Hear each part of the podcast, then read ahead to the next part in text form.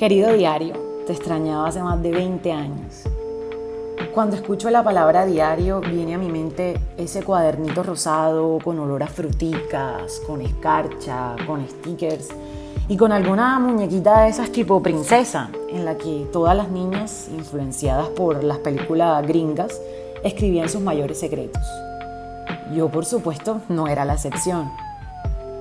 Cumplo el 28 de noviembre y casi en todos mis cumpleaños recibía de regalo un diario rosado, el cual esperaba empezar a escribirlo solo hasta el primero de enero, pues con el fin de iniciar un año nuevo con él. A principio de año yo escribía páginas enteras con un lapicero fucsia, tinta mojada, con letras rectas y muy muy organizadas.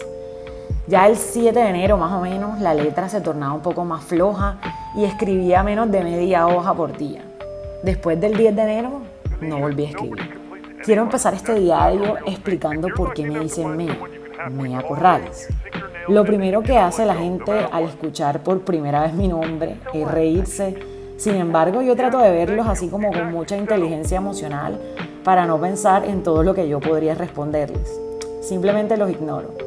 Pero bueno, mi nombre en realidad no es Mea, mi nombre es María Andrea Pegado. Sí, la A de María es la misma A de Andrea. Y es que esa es la tradición en mi casa, las Marías pegado.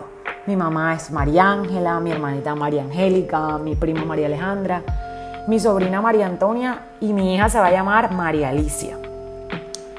María Andrea se convirtió en Mea porque mi hermanita, a la que le dicen Panchi, eh, no sabía pronunciar mi nombre. Y bueno, el apodo de Mea pasó del colegio a la universidad, al trabajo, a los clientes, a las escarapelas de los congresos, a los negocios como marca personal que genera mucha recordación e inclusive a los domicilios, de esas cosas que uno pide a sus amigos que venden ropa y accesorios en la cuarentena y te lo dejan en la portería con mea corrales. Debo confesarles que los bebés me lloran cuando los cargo, que los perros me dan alergia y le tengo pavor a las montañas rusas, a la sangre y jamás, jamás me tiraría de un paracaídas. Los perros muertos estripados en la calle cuando voy manejando me dan muchas ganas de vomitar. No soporto los olores fuertes y bueno, no estoy embarazada. De hecho, ese tema lo he pensado mucho en esta cuarentena y les confieso algo, no sé si seré una buena mamá. Odio que me levante alguien diferente a la alarma de mi celular y no me gusta que me asusten ni me hagan cosquillas. En estos momentos de mi vida quiero volver a acercarme mucho a Dios, pero cuando intento orar, yo muero en el intento al no escuchar a nadie. Siempre me han dicho que debo aprender a escuchar más, pero siendo sincera, ese es mi mayor defecto. Y ahora mismo quiero escribir un podcast. Mi trabajo ideal sería ser la directora del juego de concurso de televisión español El Juego de la Oca me gustan mucho los retos y a mí no me gusta perder.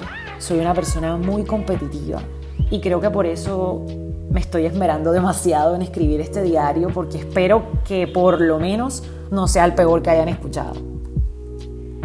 Eh, yo he jugado fútbol, he jugado kickball, softball, he hecho capoeira, crossfit y en todos estos deportes el número 2, sí, el número 2 fue apareciendo mágicamente en mis camisetas. La gente se reía mucho porque al leerlo decía MEA2, o sea, MEA2.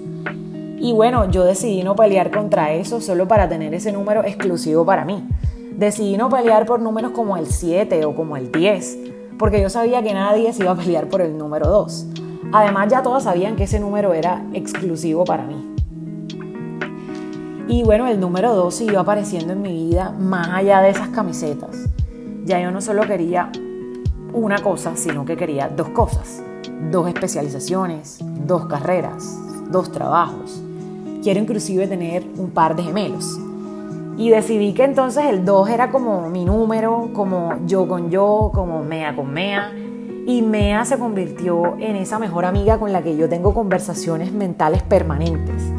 Esa con la que hablo en el espejo cuando estoy ebria y me río y esa que cuando yo me maquillo bonito, ella misma me dice, te ves buena mami. Esa que cuando no quiero levantarme en la madrugada para hacer un ejercicio, me dice, párate.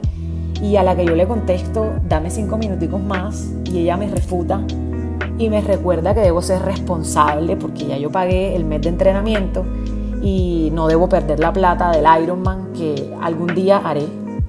Y bueno, hablando del Ironman, ahora creo que ese puede ser mi número, el número 3, y no porque quiera ser más competitiva que el 2 y quiera hacer más y más cosas, aunque puede ser.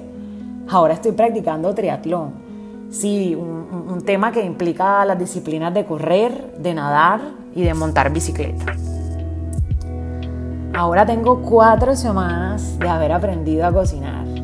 Bueno, aprendido, aprendido, más o menos. La verdad es que para mí la cocina es como una especie de laboratorio.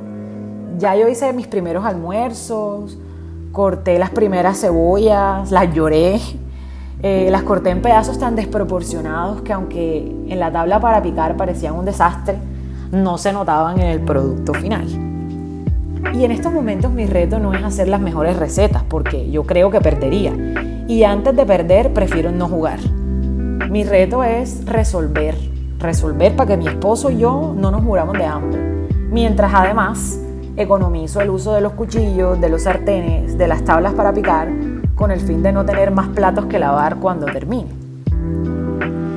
Y bueno, siguiendo con el número 5, les cuento que tengo 5 trabajos. 5 trabajos. Trabajo en Surtigas, tengo el mejor restaurante de ahumados en Cartagena que se llama Barbacoa. Trabajo en la clínica dental de mi esposo ayudándole con todo el tema de mercadeo. Caso personas como maestra de ceremonia bodas simbólicas. Eso es otro podcast. Y soy socia y consultora de Trenzas, que es una firma de desarrollo y comunicación organizacional. A mí la verdad me gusta estar metida en muchas cosas. Me gusta que también me pidan favores y yo sentirme importante para la gente. Mis amigos me dicen, oye, a ti te conoce todo el mundo. Y la verdad es que el reto no es ser popular, sino ser la señora de la casa. Y la señora de la casa no depende de las relaciones públicas, no depende de, la plata que me gane o de los posgrados que tenga. Realmente ser una señora o la buena esposa que quiero ser solo depende de mí misma. Y en este punto en particular radican muchos de mis miedos, porque yo trato de no perderme en la búsqueda de cómo sorprender a mi esposo Eric y dejar de pensar más en mí. Trato de no pensar mucho en mi pelo, que nunca crece, y al que tengo que aceptar aunque no sea liso. Trato de entrar en la onda esta de, los rizos naturales y para no dañarme más la mente, me digo a mí misma que vale la pena tener el pelo rizado para ahorrarme la plata del blower. Aunque mi mamá, que ella es sumamente franca conmigo, ella me dice que me veo mejor con el pelo liso. En estos momentos estoy escribiendo este diario en la mesa de mi comedor, aquí donde almuerzo también, donde me tomo un tinto y más o menos como seis vasos con agua, mientras me arrulla un abanico que no tiene marca y que además hace unos sonidos muy raros a veces y una vez me voló un pellejito del dedo meñique cuando estaba cambiándolo de lugar. Al final del día, bueno, yo juego Rummikub en el celular con personas de todo el mundo que se conectan para tener la satisfacción de que le gané a alguien, al menos en ese día. Al final me doy cuenta que son como las 11 y 13 minutos y me quedan solo como 5 horas y media de un sueño interrumpido por los ronquidos y sonidos extraños que hace mi esposo, el mejor ortodoncista de Cartagena. Y bueno, les confieso que realmente me siento un poco ególatra por estar aquí hablando como de mí misma. La verdad, yo soy comunicadora social y usualmente yo soy la que hago las entrevistas. Pero bueno, hablar de mí se siente bien. Es extraño para mí hablar con mi tono de voz normal y no con el que yo uso cuando intento estar detrás de un micrófono y ser la maestra de ceremonias más experta y profesional. Realmente es extraño escuchar el tono de voz de la otra mía, esa que ama los pollitos, que le gustan los postes de tres leches. Postdata, ya para terminar, porque siempre todos los diarios tienen que tener un postdata. Si esto lo escuchan más de 100 personas, yo creo que voy a hacer otro podcast. Y el postdata 2, algo que siempre he querido hacer, y es decir esto. Hola, soy María Andrea Corrales y esto es Cartagena Federal. Quédense con nosotros.